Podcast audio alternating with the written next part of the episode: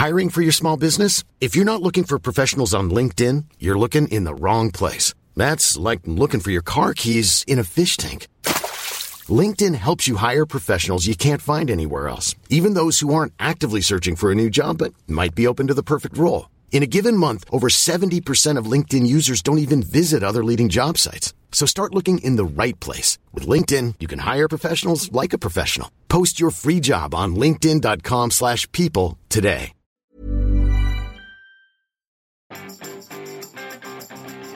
Vous n'avez même pas remarqué la mort de Google+. Bonjour, bonjour, bonjour, bonjour, c'est Bertrand, votre coach web. Bienvenue dans ce nouvel épisode du podcast dédié à la création de contenu, au marketing, aux réseaux sociaux et à tout ce qui concerne la communication sur Internet.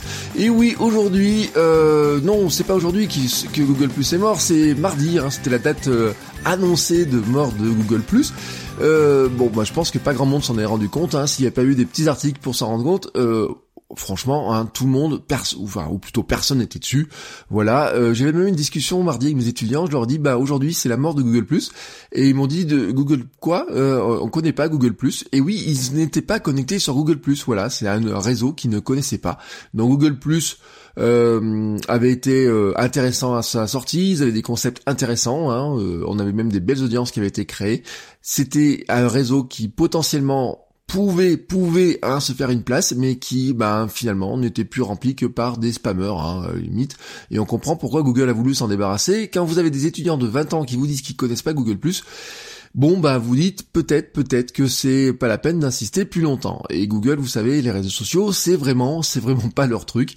Euh, ils y ont jamais cru au départ et euh, tout ce qui marchait ils l'ont fermé et tout ce qu'ils ont essayé de créer dans ce domaine-là, bah ça n'arrive ils n'arrivent pas à le faire fonctionner. Euh, et même quand ils mettent du social dans leurs outils, ça devient compliqué. Et euh, on voit que YouTube, par exemple, ils ont beaucoup beaucoup de mal avec ça, euh, notamment pour gérer tout ce qui se passe autour de la création des vidéos, autour des vidéos, autour du classement des vidéos. C'est un petit peu compliqué en ce moment chez YouTube. Mais c'est pas le sujet du jour. Aujourd'hui, je voulais vous parler en fait un petit peu de gestion de votre temps autour de la création. Euh, le titre hein, de l'épisode vraiment je vous donne vraiment euh, en, dedans.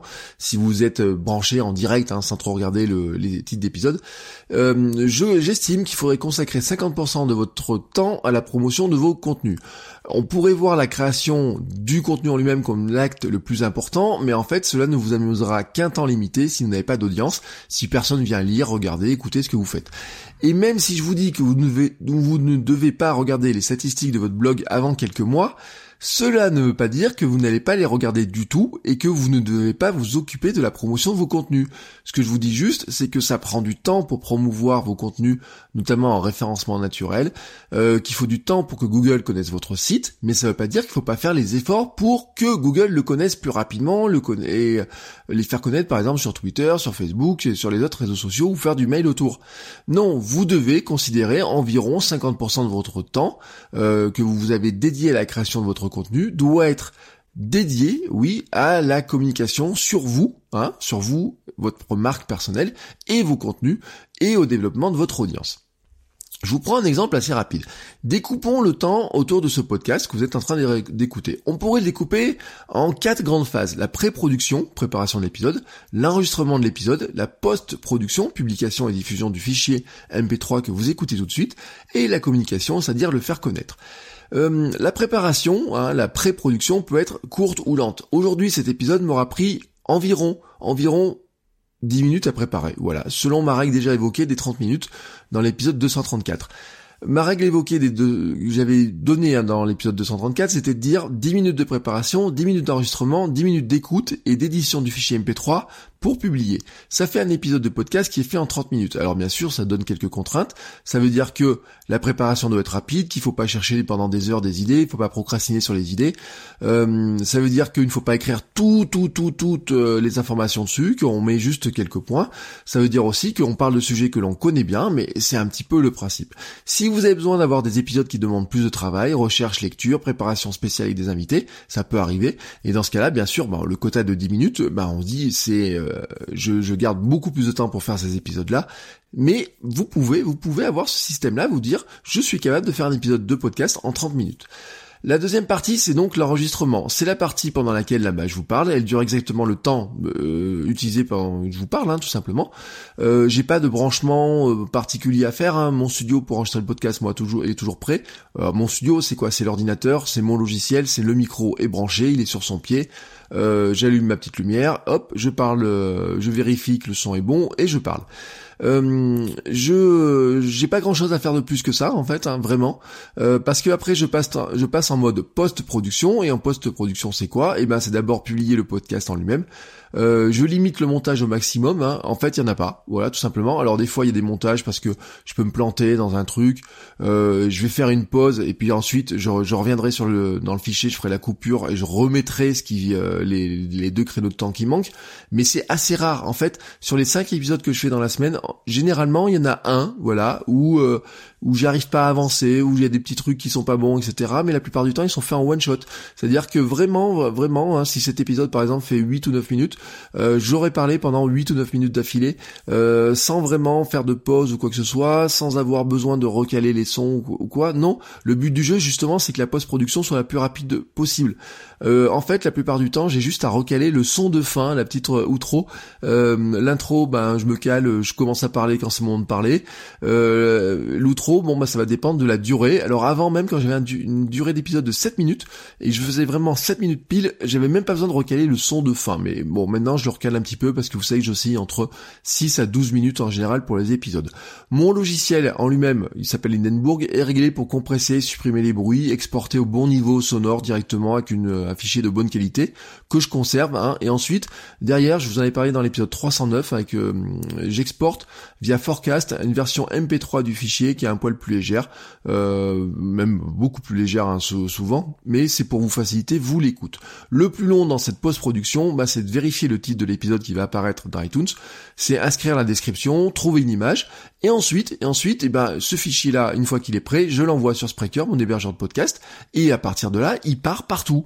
Euh, Enfin, il part partout. Euh, Spreaker l'envoie donc euh, dans le flux RSS. À 7 heures, il est, euh, il remonte dans le flux RSS du podcast quand vous êtes abonné. Et puis il va partir un message automatique sur Twitter et euh, en vidéo sur YouTube directement, sans que moi j'ai beaucoup de boulot à faire. Là, le podcast en lui-même, il est prêt. Maintenant, il me reste à faire connaître l'épisode. C'est la partie communication. Bon, bah c'est la partie, euh, je vous dis 50% du temps je dédie à la communication, c'est-à-dire que si j'ai fait ça les trois premières étapes en une demi-heure, et que j'ai qu'une heure dans ma journée, bah, il me reste une demi-heure, vraiment, voilà, pour faire la publication sur le blog, avec des notes d'épisodes plus détaillées pour le référencement, hein, vraiment, voilà, moi je, je suis pas adepte des notes d'épisodes qui soient réservées par exemple aux patrons, à ceux qui financent le podcast, parce que j'ai besoin de notes d'épisodes pour faire connaître sur euh, un long terme, sur le référencement des épisodes, j'ai besoin de faire connaître euh, les idées, donc je les place dans le, dans, dans le podcast, dans les notes de l'épisode du site, du blog qui correspond à l'épisode de podcast, pardon.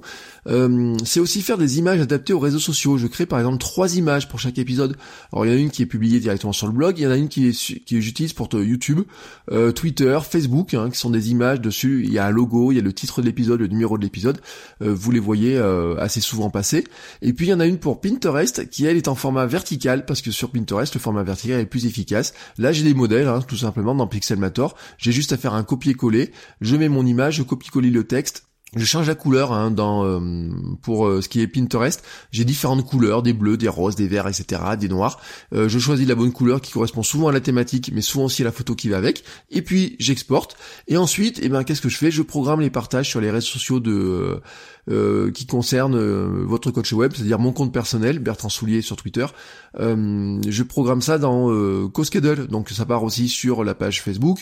Ça va partir sur, par exemple, sur Pinterest, ça je l'ai dit, mais sur Twitter, j'ai en fait dans CoSchedule, j'en avais parlé dans un ancien épisode dont j'ai perdu le numéro, mais je vous remettrai ça dans la note de l'épisode.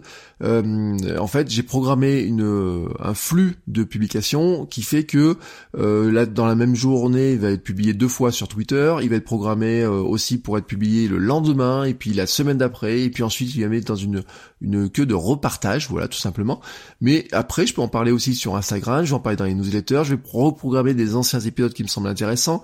Euh, dans la publication du blog par exemple, je vais vérifier que j'ai bien mis les mots clés importants, que j'ai bien mis des liens entre les épisodes quand ils sont intéressants pour faire mon maillage interne. Bref, tout ça, tout ça, voilà, vraiment, j'y consacre 50% du temps. En publiant au quotidien, je vous le dis, je me suis fixé des limites. Euh, c'est vraiment de dire, si j'ai qu'une heure dans ma journée, eh ben j'ai 30 minutes qui seront dédiées à la communication sur l'épisode et 30 minutes qui seront dédiées à la préparation et la production de l'épisode. En accélérant la phase de préparation, d'enregistrement et de post-production, je garde du temps pour faire connaître l'épisode. Mon quota, c'est 50%. Si j'ai une heure, je vous le dis, c'est faut pas que ma production de l'épisode en lui-même dure plus de 30 minutes. Ce qui veut dire que des fois, euh, eh ben, il faut accepter de se dire, je pourrais pas dire tout dans cet épisode-là, j'ai pas des notes très, euh, enfin des notes préparatoires très préparées, mais je les détaillerai ensuite dans le billet de blog pour vraiment avoir un quota, un, temps qui soit vraiment dédié à faire connaître le podcast. Parce que je vous le dis vraiment, hein, c'est que si vous avez, vous pouvez faire les meilleurs contenus du monde, ils peuvent être beaux, parfaits, écoutés, écoutables, avoir une qualité sonore parfaite. S'il y a personne qui l'écoute, bah vous serez frustré. Ça sera dommage parce que finalement vous serez passé à côté de l'essentiel. Voilà. Sur ce, je vous souhaite à tous une très très très très très belle journée et je vous dis à demain pour un nouvel épisode. Ciao ciao les créateurs.